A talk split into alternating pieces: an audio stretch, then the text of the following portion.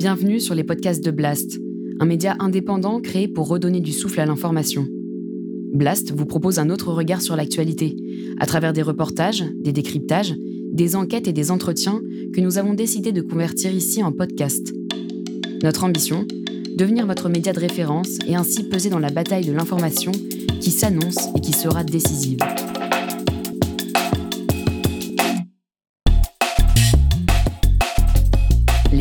De Blast.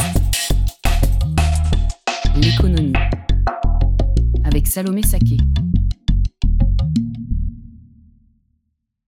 Pensez-vous que vous méritez votre salaire? Votre rémunération reflète-t-elle votre mérite, votre efficacité ou votre utilité sociale? Savez-vous si vous appartenez aux meilleures rémunérations ou au contraire aux plus faibles en France? Toutes ces interrogations soulèvent des questions beaucoup plus larges sur l'échelle des salaires que l'économiste Baptiste Milondo traite dans son dernier livre Ce que nos salaires disent de nous. Pourquoi le montant des salaires est-il un enjeu collectif? Comment décider du juste montant de rémunération d'un métier? Qu'est-ce qu'un salaire juste? Comment un revenu inconditionnel pourrait-il, selon lui, répondre à certaines de ces problématiques? Réponse tout de suite dans cette nouvelle émission économique pour Blast.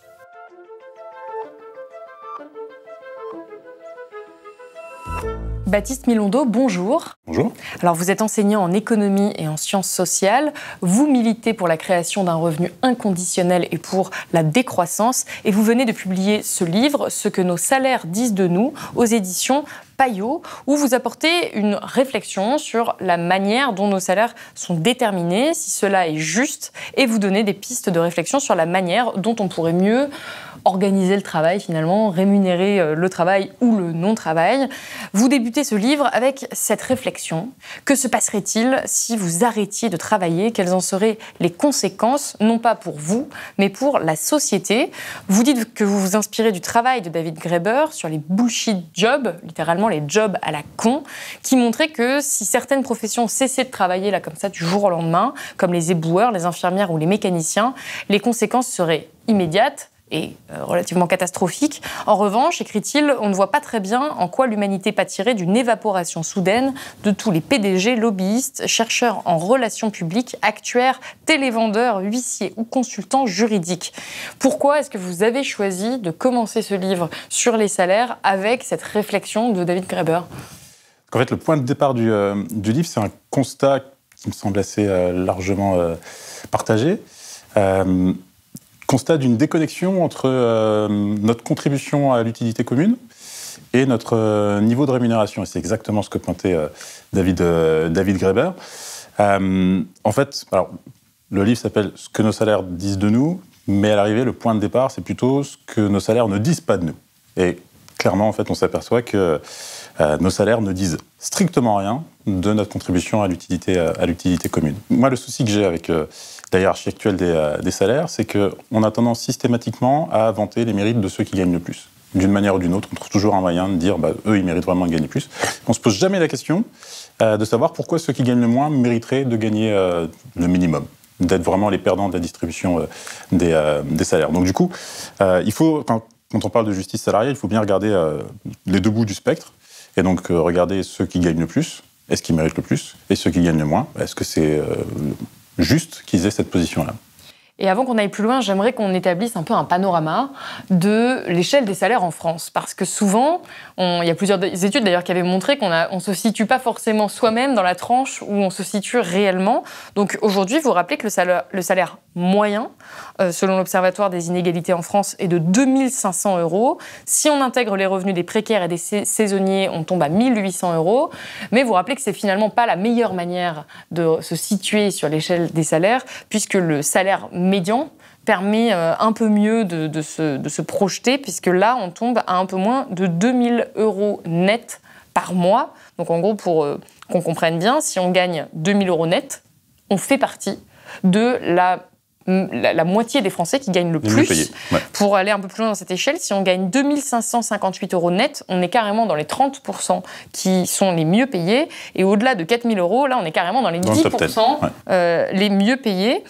Quelles sont les professions qui sont le plus valorisées et qui gagnent le plus aujourd'hui Alors déjà, je reviens juste sur l'échelle des, euh, des, salaires. Donc, euh, sur le salaire euh, moyen, donc c'est important quand même de voir la distinction entre salaire moyen à temps plein et puis effectivement, là vous disiez les précaires. Il n'y a pas que les précaires, il y a aussi les, les, temps partiels et les saisonniers. Les saisonniers. Ouais, donc du coup, il faut la plupart du temps on se focalise sur ces 2500 euros. Mais à l'arrivée, c'est clairement, clairement trompeur. Donc 1008 si on prend l'ensemble des, des, quotités de travail. Ensuite, donc effectivement, il y a le, salaire médian, donc qui permet aussi de voir, je crois que je le cite dans le livre, euh, en dessous de 1600 euros, on fait partie des 30% euh, les, les, moins bien payés. Donc ça permet aussi de voir que l'échelle des salaires est assez euh, ramassée sur le bas de la, distribution. Et après, effectivement, sur les hauts salaires, enfin sur ceux qui gagnent le plus, 10% et, plus, on va avoir des professions qui sont généralement, enfin qui demandent généralement beaucoup de diplômes. Euh, qui demandent, enfin qui vont avec beaucoup de, responsabilités, même si on pourra revenir sans doute sur ce, ce, critère-là, et euh, qui sont davantage valorisés par le marché, dans des secteurs qui sont davantage valorisés par le, par le marché. Donc c'est essentiellement, euh, essentiellement ça qu'on va retrouver. Alors certaines professions dans le champ de la, de la santé, donc les médecins généralistes, encore plus les, les, spécialistes, on va avoir les cadres, notamment les cadres d'état-major des grandes, des grandes entreprises, puis on a évidemment les, euh, PDG de, grandes entreprises. Et alors, vous rappelez euh, que ce qui est plus ou moins cher dans notre vie, c'est-à-dire finalement ce qu'on peut acheter ou non avec ce salaire qu'on reçoit, eh bien, c'est lié irrémédiablement au travail des autres. C'est aussi pour ça que c'est si important de parler des salaires.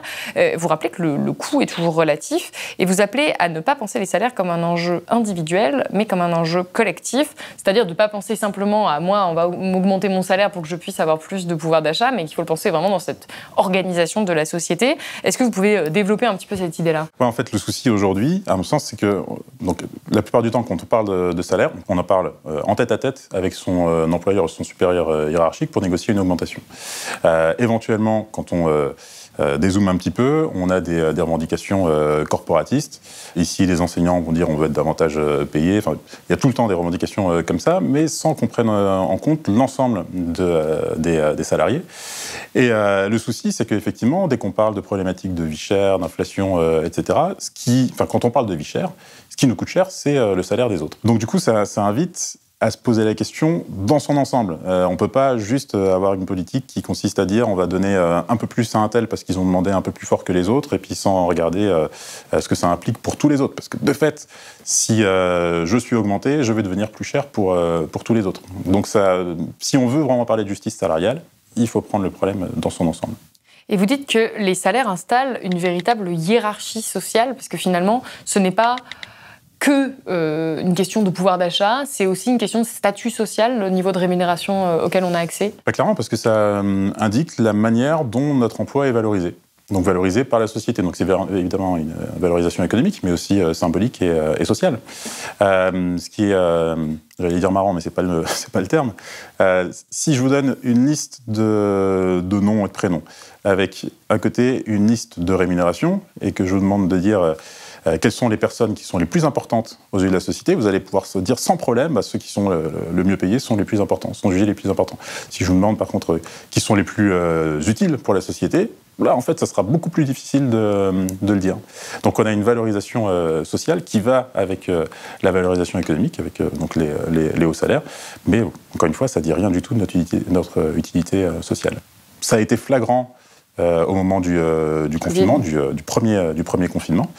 donc c'est pour ça que je dis que c'est un constat quand même largement partagé. On s'est rendu compte qu'il y avait des tas de gens qui avaient des boulots qui n'étaient pas reconnus socialement, symboliquement, économiquement, et qui pourtant avaient des missions essentielles. Et donc la difficulté, c'est que si effectivement il y a un écart entre euh, utilité sociale et niveau de rémunération, alors les, euh, écarts de rémunération ne sont pas simplement des inégalités salariales, c'est aussi des injustices salariales. Et donc du coup, euh, ces injustices, il faut, les, il faut les corriger. Vous, le constat que vous faites, que vous dressez, qui est aussi le constat de David Graeber que, que vous utilisez au début du livre, c'est de dire notre salaire n'est pas corrélé à notre utilité sociale et donc la valeur sociale, puisque le salaire confère une, valeur sociale, euh, n'est pas corrélée à l'utilité qu'on a et c'est un problème. Et donc il faut repenser euh, selon vous, ce système euh, du travail, cette rémunération. Et pour ça, vous dites qu'on doit se poser la question de qu'est-ce qui est un salaire juste? Quel est le, bon salaire qu'on devrait attribuer à chaque profession? Et donc, il faudrait essayer peut-être d'établir un mode de calcul sur euh, comment est-ce qu'on arrive à évaluer cette, cette utilité sociale de chaque profession. Et vous expliquez que pour évaluer le caractère plus ou moins juste d'un salaire, on peut mobiliser quatre critères, ce que l'on est, ce que l'on fait, ce que l'on vaut et ce que l'on veut. Qu'est-ce qui se cache derrière ces quatre critères et pourquoi utiliser, selon vous, ces quatre critères? C'est les critères qui sont mobilisés la plupart du temps quand euh, on cherche soi-même à estimer si on est bien ou mal, euh, ou mal payé. Et ce qui est intéressant, c'est que bah, suivant l'endroit où on se trouve dans l'échelle des salaires, on va mobiliser des critères qui sont, euh, qui sont différents. donc si on est bien payé, on va hum, plutôt s'appuyer sur ce que l'on est. On va dire, en fait, on, mérite en quelque sorte. C'est nos caractéristiques euh, propres, intrinsèques, qui euh, euh, justifient le niveau de, rémunération. Ou alors, on va s'appuyer sur le marché, en disant, bah, par rapport aux autres, je mérite davantage. Donc, c'est soit ce que l'on est, soit ce que l'on veut. Alors qu'à l'inverse, quand on est dans le bas de la distribution des salaires, on va plutôt s'appuyer sur ce que l'on fait, en se disant, bah, en fait, pour la, tâche que, je remplis, l'effort que je fais, etc., bah, sans doute que je mériterai un peu plus. Ou ce que l'on veut, donc la question du besoin, quand on se dit, en fait, euh, avec le, salaire que je, perçois, je n'arrive pas à boucler les fins de mois. Et donc je mériterais, enfin je voudrais avoir davantage. Est-ce que l'on vaut? Ce que l'on vaut, c'est vraiment euh, une histoire de comparaison. Une histoire de comparaison. Donc, euh, on va regarder sur le marché combien est-ce que telle ou telle activité va être, va être valorisée et est-ce qu'on mérite, est-ce qu'on estime mériter plus ou moins que bah, telle profession, etc. Et ce que vous dites, c'est donc qu'aujourd'hui, euh, si on arrivait à fonder euh, euh, les distinctions sociales sur l'utilité commune, ce serait une bonne chose, mais aujourd'hui, ça ne paie pas d'être utile socialement. Vous le dites pendant le Covid. Bah, l'exemple que je prends dans, le livre, notamment, c'est tous les métiers du, du, care, les métiers du, du soin. enfin, de manière générale, c'est le cas des services à la personne ça semble compliqué de ne pas reconnaître une grande utilité sociale à ces activités, et pour autant, c'est des activités qui sont euh, très mal rémunérées. Et vous euh, disiez, c'est pas juste en fait. On a, on a une injustice sociale dans la rémunération, mais moi je vois un autre problème qui est également que ça, ça, désincite à travailler dans ces métiers-là, puisqu'ils sont utiles, mais ils ne paient pas. Donc on préférera peut-être se tourner vers des, des, professions plus rémunératrices, mais moins utiles socialement. Oui, alors du coup, c'est deux, deux, questions différentes. Il y a la question de la, justice, dans le sens où. Euh, euh, effectivement, ça heurte notre sentiment de justice de se dire il y a des boulots qui sont juste indispensables, qui sont primordiaux, et euh, ils sont très très mal rémunérés, très très mal reconnus. Et après, il y a la question de l'efficacité. Donc euh, effectivement, on les rémunère mal et on a du mal à recruter euh, dans les EHPAD, on a du mal à recruter du personnel de, santé. Donc j'essaye de présenter le livre, je ne sais pas si c'est comme ça qu'on le lit, mais c'est comme ça que je l'ai pensé, comme une forme d'enquête, où je, je, passe en revue les différents critères qui sont mobilisés aujourd'hui pour euh, expliquer et ou justifier les inégalités de, rémunération. Et en fait, il y a trois types de critères, si je schématise. Il y a les critères effectifs, les critères euh, qui vont être mis en avant, et les critères qui me semblent pertinents. les critères effectifs aujourd'hui d'explication des inégalités, ça va être essentiellement euh, l'origine sociale et le sexe. Donc on voit que euh, suivant notre origine, sociale, on va avoir euh, accès à des euh, métiers qui sont différents, à des postes qui sont différents, à des niveaux hiérarchiques qui sont différents, à des niveaux de diplôme qui sont différents. Et de la même manière, suivant notre sexe, là aussi, on va avoir accès à des secteurs d'activité qui sont, différents. On va avoir accès à des niveaux de hiérarchiques différents. Et donc tout ça, ça va impliquer des inégalités de, salaire. C'est ça qui permet d'expliquer le plus les inégalités salariales. Évidemment, à aucun moment c'est défendable ce type de, critères. Enfin, on ne peut pas dire euh, à une femme, bah, tu es, moins bien payé parce que bah, tu comprends, tu es une femme, c'est juste indéfendable. Euh, du coup, on va plutôt utiliser, euh, enfin, va plutôt mettre en avant, mettre en avant ce que j'appelle la fable du, mérite. On va essayer de maquiller ça derrière une logique de mérite avec différents critères. Alors, ça va être la responsabilité, ça va être le niveau de diplôme, ça va être la productivité, qui sont, à mon sens, des arguments qui sont infondés. Et il nous reste les arguments, enfin les critères qui, sont, euh, euh, qui me semblent les plus pertinents. Euh, donc la question d'utilité sociale et la question de la, pénibilité, mais qui sont aujourd'hui largement ignorés. de fait, on s'aperçoit qu'il y a cette fameuse déconnexion entre utilité sociale et niveau de rémunération, sachant qu'on peut même pousser assez loin l'argument qui consisterait à dire euh, c'est pas une décorrélation, c'est une corrélation inverse entre utilité sociale et niveau de, rémunération. Et donc là, on n'a pas d'indicateur euh, et donc là, C'est là, c'est compliqué. Si on essaye de mesurer l'utilité sociale, alors j'essaye aussi de passer en revue les différents, euh, différentes méthodes qu'on peut, qu'on peut utiliser. Alors évidemment, euh, je parle du PIB, parce qu'aujourd'hui, c'est le PIB qui va être utilisé notamment par les économistes pour essayer d'évaluer la contribution à la richesse commune. bon, le PIB qui présente plein de travers qui n'en font pas un bon indicateur de richesse. Euh, il y a tous les travaux, euh, alors notamment euh, une, étude que je cite, que je cite en introduction, une étude de, la NEF, enfin le New Economics Foundation, qui est un think tank britannique, qui essaye d'évaluer l'utilité sociale, plutôt le retour social sur, sur investissement de différentes, différentes professions. En fait, systématiquement, on s'aperçoit que, en dernière instance, il y a des jugements de valeur qui doivent être opérés pour pouvoir attribuer une valeur euh, monétaire à telle ou telle, euh, à telle ou telle profession. Et la, difficulté, c'est que euh, ça me semble difficile de tomber d'accord sur une valorisation monétaire objective de, l'utilité sociale. Et la dernière, dernière méthode que je, développe dans le livre, c'est même la, question des, des activités essentielles, donc ce qu'on a euh, utilisé dans le cadre de la crise du, euh, Covid, où euh, le gouvernement nous a dit en fait il y a certaines activités que vous allez pouvoir continuer, d'autres vous n'allez pas pouvoir les, continuer. Les activités que vous pouvez continuer, c'est des activités qu'on va juger essentielles. Sauf qu'on s'est rendu compte dans le cadre de ce confinement qu'il y a plein d'activités qui étaient jugées non essentielles et qui nous semblent aujourd'hui juste indispensables pour avoir une vie euh, juste qui vaut la peine euh, d'être vécue. Il y a tout le débat sur les métiers de la culture. Est-ce qu'il faut ou pas ouvrir les cinémas, etc. Est-ce qu'il faut ou pas ouvrir les, euh, les, bars, les restaurants, en fait, les lieux de vie? En fait, c'est juste indispensable. Donc, ça semble compliqué d'avoir comme ça une grille qui permettrait de dire, de manière un petit peu surplombante, il y a des activités qui sont essentielles et d'autres qui sont moins essentielles. Sachant que je dis ça avec par ailleurs une casquette de décroissant qui me conduirait aussi à dire, il y a des activités qui sont nuisibles et il faut s'en passer. Et donc, c'est comme ça, parce que vous, vous pensez qu'il n'y a pas d'indicateur aujourd'hui qu'on puisse utiliser, qu'on en arrive à l'un de vos combats principaux, qui est celui euh, pour un revenu, euh, pour un, oui, pour un revenu inconditionnel. Euh, pourquoi mettre en place un revenu inconditionnel? Comment est-ce que ça résoudrait ce problème de salaire? Et quelles en seraient les, caractéristiques? Alors, je ne pense pas que ça puisse résoudre la, seule la question de la justice salariale. Par contre, mon raisonnement, c'est de dire de fait, quand on raisonne, euh, enfin, quand on réfléchit un peu à, l'utilité euh, sociale, à la contribution à l'utilité commune, on s'aperçoit que notre contribution excède largement le champ du travail, le champ de l'emploi. Euh, il y a des tas d'activités qui aujourd'hui ne sont pas rémunérées, qui ne sont pas réalisées dans le champ de l'emploi et qui sont juste indispensables au fonctionnement de, la société. Donc si on prend l'utilité sociale au, sérieux, si on se dit effectivement chacun devrait être rétribué à proportion de sa contribution à l'utilité commune, alors il faudrait, enfin ça me semble être un bon départ pour justifier versement d'un revenu, euh, la mise en place d'un revenu euh, inconditionnel, au nom de la contribution de tous à l'enrichissement collectif. Et donc à combien s'élèverait euh, ce revenu inconditionnel selon vous et à qui il s'adresserait?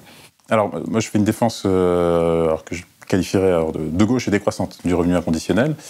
Donc par rapport aux propositions de droite, j'insiste sur le fait que le montant de ce revenu inconditionnel doit être suffisant. Et par suffisant, j'entends toujours trois choses. Suffisant pour échapper à la pauvreté, suffisant pour échapper à l'exclusion et suffisant pour échapper à l'exploitation. Donc suffisant pour échapper à la pauvreté, ça veut dire que son montant doit être au moins égal au seuil de pauvreté. Donc en arrondissant, disons, 1100, euh, 1100 euros par personne aujourd'hui en France. Euh, suffisant pour échapper à l'exclusion, ça veut dire que ça doit permettre d'accéder aux biens et services essentiels à une participation active à la société. Euh, et suffisant pour échapper à l'exploitation, ça veut dire que ça doit permettre de se passer durablement d'emploi. Et comment est-ce qu'on finance ce revenu inconditionnel? Est-ce que c'est l'éternelle question? Euh, Alors c'est une question que j'évacue là dans le, dans le livre, un peu facilement. Euh, parce qu'en fait, c'est une question à tiroir. Euh, en fait, généralement, euh, pour y répondre, enfin, je, retourne la question. La question que je me pose, c'est qu'est-ce qui peut nous conduire à poser la question du, euh, financement? Et je vois quatre raisons qui peuvent nous conduire à poser la question du financement. D'une part, on peut se dire en fait qu'on n'a clairement pas les moyens. effectivement, si on met en place aujourd'hui un revenu inconditionnel tel que celui que je propose, donc, je ne l'ai pas précisé, mais donc je le reprécise pour que ce soit clair. Revenu inconditionnel, c'est revenu qui est versé sans condition et sans contrepartie. Donc sans condition d'âge, sans condition de nationalité, sans condition de situation familiale. Vous dites c'est résidence sur le territoire Ouais, juste la résidence. Comme pour l'impôt.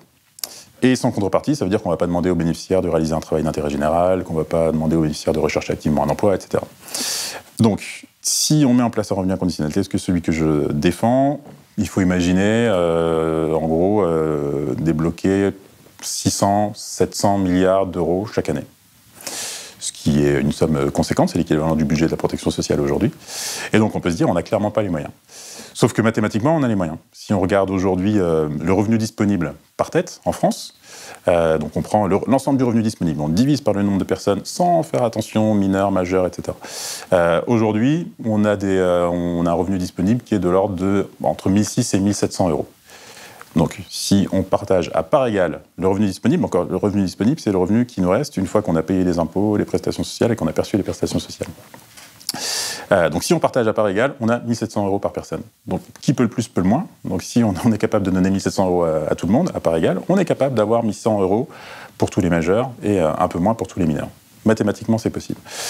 Donc c'est pas ça qui doit nous conduire à dire c'est pas c'est pas finançable. Le deuxième euh, qui conduit à poser la question du financement, c'est de se dire ok c'est possible, mais ce serait pas juste parce que ça supposerait un tel transfert de, de, richesse que ce serait un prélèvement indu pour euh, les plus riches aujourd'hui.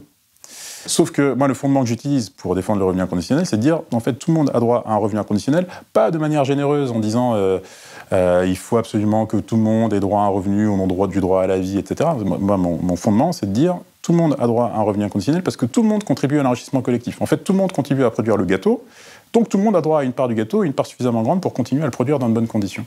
donc en fait. Et là, on vous dira, les gens qui ne travaillent pas euh, ne produisent rien. Les gens qui restent chez eux toute la journée ne contribuent pas au gâteau. Alors, du coup, les gens qui ne travaillent pas ne produisent rien. On voit assez facilement, quand on, encore, une fois, quand on prend au sérieux la question de l'utilité sociale, que c'est faux.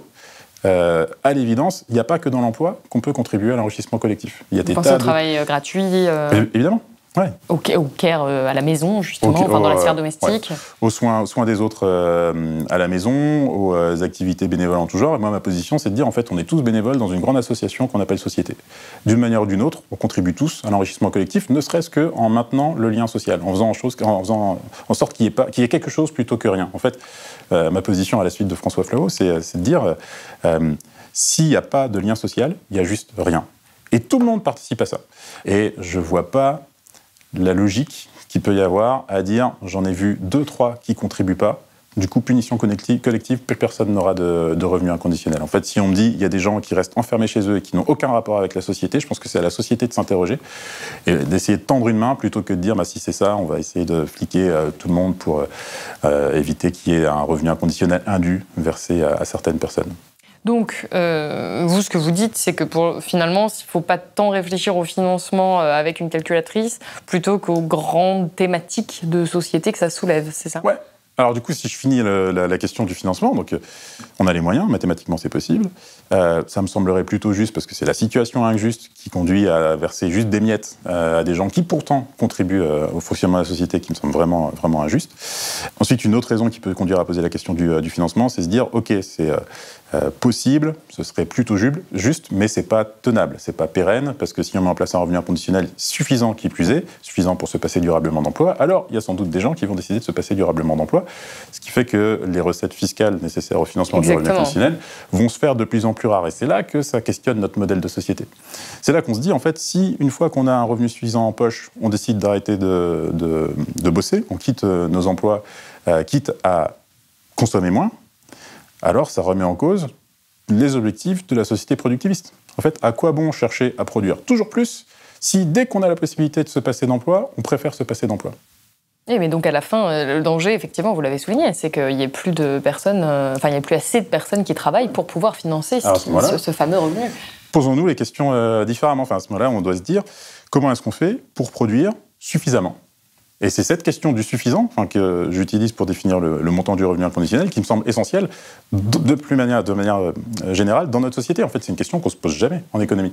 Euh, on verra jamais un ministre de, l'économie dire euh, aujourd'hui, enfin cette année, on a produit suffisamment. donc, dans le sens, suffisamment, c'est bon, on arrête. Non, l'objectif, c'est toujours de produire plus d'année en année. En année. Euh, cette question du suffisant, c'est une, question qui est vraiment euh, transgressive dans une société de croissance. Et quand je dis suffisant, il faut entendre le moins possible. Il faut produire suffisamment, donc le moins possible, pour pouvoir juste euh, préserver notre temps. On a mieux à faire que de produire plus d'année en année. Et c'est ça que le revenu inconditionnel permet de, de, saisir dès lors qu'on en tire toutes les conclusions. C'est ça que je trouve bien dans cette, enfin, vraiment euh, intéressant dans cette, dans cette proposition, au-delà même de son éventuelle mise en œuvre, c'est que ça questionne systématiquement la société euh, actuelle. Je dis toujours, il faut euh, passer la société au révélateur du revenu inconditionnel. Si, on mettait en place un revenu inconditionnel, qu'est-ce qui se passerait? Eh bien, en fait, ça changerait radicalement notre société et il faut surtout pas attendre l'instauration du revenu inconditionnel pour pouvoir transformer la société dans une société qui pourrait mettre en place un revenu inconditionnel. Vous parliez plutôt dans les raisons qui peuvent pousser à mettre en place un revenu inconditionnel ou en tout cas à se poser la question de la justesse de, nos salaires aujourd'hui, c'est le critère de pénibilité. C'est qu'aujourd'hui, euh, les emplois pénibles ne sont pas euh, bien rémunérés. Euh, la question, évidemment, encore une fois, qu'on peut se poser quand on regarde la solution, cette solution ou cette piste de solution de revenu inconditionnel, c'est en quoi et pourquoi des personnes se mettraient à continuer à exercer des métiers pénibles si de toute façon ils percevaient chaque mois un revenu inconditionnel ouais, bah alors ça, ça c'est une, Suffisant. C'est une très bonne question, mais c'est une très mauvaise objection. Du coup, enfin, c'est euh, quelque chose qu'on a systématiquement, effectivement, dès qu'on parle de revenu inconditionnel, euh, qui, fera, qui fera les tâches pénibles si on met en place un revenu inconditionnel. Et du coup, enfin, je, l'explique dans le livre, c'est euh, l'objection que je préfère, enfin l'objection que je qualifierais de pénible, que je préfère, parce que c'est, euh, euh, en fait, si on, l'écoute attentivement, ça revient à dire, alors je fais la version courte, hein, mais euh, qui acceptera encore de faire les tâches pénibles à notre place? C'est ça en fait la vraie, la vraie question. Parce que si on se pose la question, ça veut dire qu'en en fait aujourd'hui, les gens, il y a des gens qui sont chargés de réaliser ces tâches pénibles et ils préféraient sans doute faire tout à fait autre chose que de réaliser ces tâches pénibles. Mais ils n'ont pas le choix. Oui, ils le font sous la contrainte. ils le font sous la contrainte et le revenu inconditionnel lève cette contrainte. Et donc, du coup, la rend visible aussi. la chose problématique aujourd'hui, c'est que cette contrainte, elle est présente partout et on a le luxe de ne pas la voir. La plupart, enfin, une partie de la, population oui, a le luxe. Il y a quand même une bonne partie de la population qui exerce hein, ces métiers pénibles. Eh ben, c'est précisément pas cette partie de la population qui va se dire attendez, si on met en place un revenu inconditionnel, qui va faire les tâches pénibles? Euh, Pour euh, cette partie-là, qui réalise aujourd'hui les tâches pénibles, c'est plutôt une libération. Par contre, pour tous les autres, là, ça va être un problème. Donc du coup, c'est tout, l'intérêt du, revenu inconditionnel, c'est de mettre à jour ce, type de, de, mécanismes sociaux qui, la plupart du temps, sont invisibilisés parce qu'on a la possibilité de contraindre les gens à faire les tâches qu'on n'a pas envie de faire. Et dernière objection que j'aurais envie de vous opposer, et qui est souvent celle qui sont euh, voilà, adressées aux défenseurs du revenu euh, inconditionnel par la gauche, c'est de se dire, mais ça va à l'encontre même de, bah, cette, pensée d'État-providence et même de finalement presque de méritocratie, c'est-à-dire qu'on adapte les aides sociales en fonction de euh, votre situation, en fonction de, de, vos caractéristiques, que vous soyez un enfant, que vous soyez pauvre, que vous soyez handicapé, qu'on adapte. Euh, les allocations ou les aides sociales à ça. Et là, ça reviendrait à donner exactement la même chose à tout le monde, et donc finalement, peut-être à supprimer ces aides sociales et à mettre tout le monde euh, dans une position d'inégalité encore plus forte, puisque le système ne corrigerait plus ces inégalités qui sont euh, intrinsèques à toute société. Ouais. Alors du coup, c'est la quatrième raison qui peut conduire à poser la question du, financement. Cette question notamment de la protection sociale, l'impact sur la protection sociale. En gros, l'idée, c'est si on met en place euh, un revenu inconditionnel, quelle modalité de financement on va envisager et euh, à quel prix? Et la crainte euh, légitime à gauche, c'est de dire on va mettre en place un revenu inconditionnel, mais pour financer ce revenu inconditionnel, on va renier sur la protection sociale, on va renier sur les services publics, on va renier sur le droit du travail. moi, ma position, elle est assez claire. Hein. J'ai toujours défendu comme ça. Si je dois renier sur quelque chose, c'est sur les inégalités.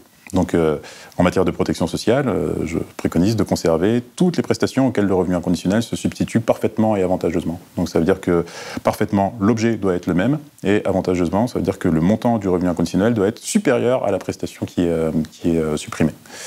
Concrètement, ça veut dire que le RSA, si on met en place un revenu inconditionnel, on le supprime, évidemment, parce que le montant du revenu inconditionnel est plus élevé, les mécanismes de distribution sont bien plus intéressants et l'objet est quasiment le même. Euh, Pour autant, là je tiquais euh, tout à l'heure sur votre euh, question, parce que le revenu inconditionnel n'est pas une aide sociale. Enfin, tel que je le conçois, c'est encore une fois, c'est pas une version généreuse du revenu inconditionnel que je défends, c'est une version contributive du revenu euh, inconditionnel. Donc il ne s'agit pas du tout d'une aide sociale. Pas, et donc c'est logique que ce ne soit pas la même, le, même raisonnement derrière qui euh, euh, consiste à adapter exactement le montant en fonction des besoins, etc. Donc vous, on garde tout le système de protection sociale qui corrige les inégalités et on y rajoute en fait une transformation profonde du système du travail. Parce que c'est système de répartition. Le système euh, C'est pas de la redistribution, c'est de la répartition dans mon optique. Donc du coup, je ne touche pas à la protection sociale, je ne touche pas au, droit du travail, je ne touche pas au service public, évidemment, je touche aux inégalités. Mon objectif, c'est aussi de réduire fortement les inégalités. Et quand on vous lit, sur toute la première partie du livre qui fait le constat de ces inégalités de salaire, sur euh, le, fait, encore une fois, qu'on n'est pas rémunéré en fonction de notre utilité sociale, ce qui semble être un véritable problème, surtout à l'heure où, les inégalités continuent à se creuser, euh, on peut on ne peut que reconnaître ça. En revanche, sur la solution, c'est là où il y a tout de même des désaccords, où ça semble euh, effectivement désirable, souhaitable, que tout le monde vive en harmonie et que, et que tout le monde ait euh, assez pour vivre, vous dites de, manière suffisante. Et, c'est, euh, et fasse mieux société, mais ça semble tellement éloigné du système économique dans lequel on est que je me demandais si finalement cette défense que vous faites du revenu inconditionnel, qui vous le dites, soulève des questions de société fondamentales sur la pénibilité au travail, sur comment est-ce qu'on a pu organiser un système euh, qui, euh, à, ce point, a des problèmes de financement quand on doit aller toucher euh, dans les portefeuilles les plus aisés. Donc les solutions que ça soulève sont tout à fait entendables. Mais je me demandais si c'était pas finalement une manière d'élargir un peu la fenêtre d'Overton que de défendre ce revenu inconditionnel, qui est de défendre quelque chose de tellement radical, parce que ça, c'est vraiment considéré par beaucoup de gens comme inenvisageable, y compris à gauche, que finalement, ça permette d'ouvrir encore plus cette question de la réduction des inégalités de patrimoine ou de salaire finalement. Ouais. Alors, parmi les freins qu'il y a à gauche, donc il y a euh, euh, cette, question de la protection sociale des services publics, tout ça, on, vient d'en parler. Et il y a aussi la question de la valeur travail. Le revenu inconditionnel vient attaquer frontalement la valeur travail, entendue comme survalorisation de, de l'emploi. Fabien euh, Roussel ne serait pas content. Oui, tout à fait. mais, mais, mais, ça, ça, ça, me pose vraiment, vraiment question, parce que, encore une fois, si on parle de valeur travail comme survalorisation de l'emploi, ça veut dire qu'on valide le fait que l'emploi aujourd'hui est la source exclusive ou quasi exclusive de reconnaissance sociale, d'utilité sociale, de lien social, et puis évidemment de, de, de revenus. Et ça, ça me semble être euh, totalement raccord avec le productivisme et avec le capitalisme. pour le dire autrement, euh, si le capitalisme a pu se développer, c'est notamment du fait de la mise au travail généralisée de l'Occident. Euh, on a eu une logique de contrainte au travail, d'obligation de travailler et de travailler plus que ce qu'on souhaiterait, et puis ensuite d'incitation à travailler, à travailler toujours plus. La valeur travail, ça participe clairement de ce projet-là.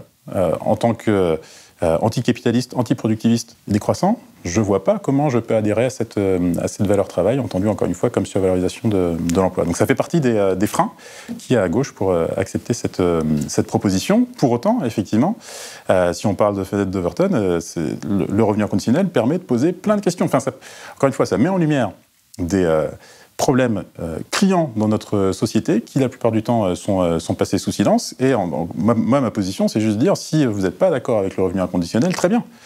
Quelle solution on trouve pour répondre à tous les problèmes qui sont pointés grâce au revenu inconditionnel? Donc effectivement, pénibilité, il y a des gens aujourd'hui qui font des boulots que personne n'a envie de faire, ils sont contraints de le faire, à aucun moment on peut dire que c'est juste. Quelle solution on trouve pour faire en sorte que ce soit, euh, que, ce soit acceptable euh, quand on est de gauche, anticapitaliste, euh, etc.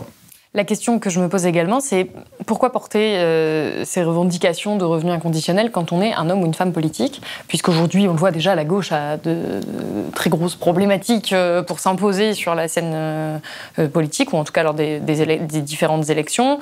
le revenu, alors universel et pas inconditionnel, et donc pas avec les mêmes paramètres que ceux que vous venez de décrire, mais a quand même été porté en 2017 par Benoît Hamon. Ça a été un échec cuisant. Il y a une réceptivité assez limitée à, ce, à cette thématique-là. Pourquoi est-ce qu'un homme ou une femme politique irait s'emparer de cette idée que, que, vous développez, que vous développez dans ce livre, que vous avez développé dans vos précédents ouvrages, sachant que ça risque euh, d'être euh, presque une pénalité politique pour réussir à, s'imposer? Je suis d'accord sur le fait qu'il y a un problème de temporalité quand on parle de, de revenus inconditionnels. Euh, en tant qu'essayiste, je peux parler de revenu inconditionnel sans trop de, difficultés. Euh, si euh, j'étais euh, candidat à une élection quelconque, j'aurais plus de difficultés à, le, défendre, tout simplement parce que j'aurais plus de difficultés à y croire. ce que je dis souvent, c'est si, la société qui sera en mesure de mettre en place un revenu inconditionnel, c'est pas notre société. C'est une société qui déjà se sera dit effectivement la valeur travail, bah, euh, sur le plan écolo, sur le plan social, c'est pas forcément une bonne chose. C'est une société qui se traduit la croissance économique comme objectif politique, ça n'a plus aucun sens. En fait, c'est ça, une société, la société qui pourra mettre en place le revenu inconditionnel tel que je le défends, c'est une société qui aura déjà fait du chemin sur toutes les autres questions. Est-ce que c'est pas finalement une société qui n'a même plus besoin de ce revenu inconditionnel? Mon espoir, c'est ça. C'est le jour où on sera en mesure de mettre en place un revenu inconditionnel. Alors sans doute qu'on n'aura pas besoin de mettre en place un revenu inconditionnel, parce qu'on aura transformé suffisamment la société pour ne pas avoir besoin du remède du revenu inconditionnel, qui est un remède pour une société malade du marché, de la croissance, etc. Écoutez, euh, c'est la fin de cet entretien. Merci beaucoup d'avoir été avec nous sur le plateau de Blast. Je rappelle que votre livre, Ce que nos salaires disent de nous, est disponible en librairie aux éditions Payot. Merci. Si vous avez aimé ce podcast, s'il vous a été utile, n'oubliez pas de nous mettre des étoiles ou de le partager autour de vous sur vos réseaux sociaux. Blast est un média indépendant, et si tous nos contenus sont en accès libre, c'est grâce au soutien financier de nos blasters et abonnés. Pour nous soutenir, faites un nom unique ou mensuel et rendez-vous sur blast-info.fr. Blast, c'est aussi une web télé disponible sur YouTube et Peertube et présente sur tous les réseaux sociaux. Alors suivez-nous et pour ne rien rater de nos contenus, abonnez-vous sur notre chaîne YouTube.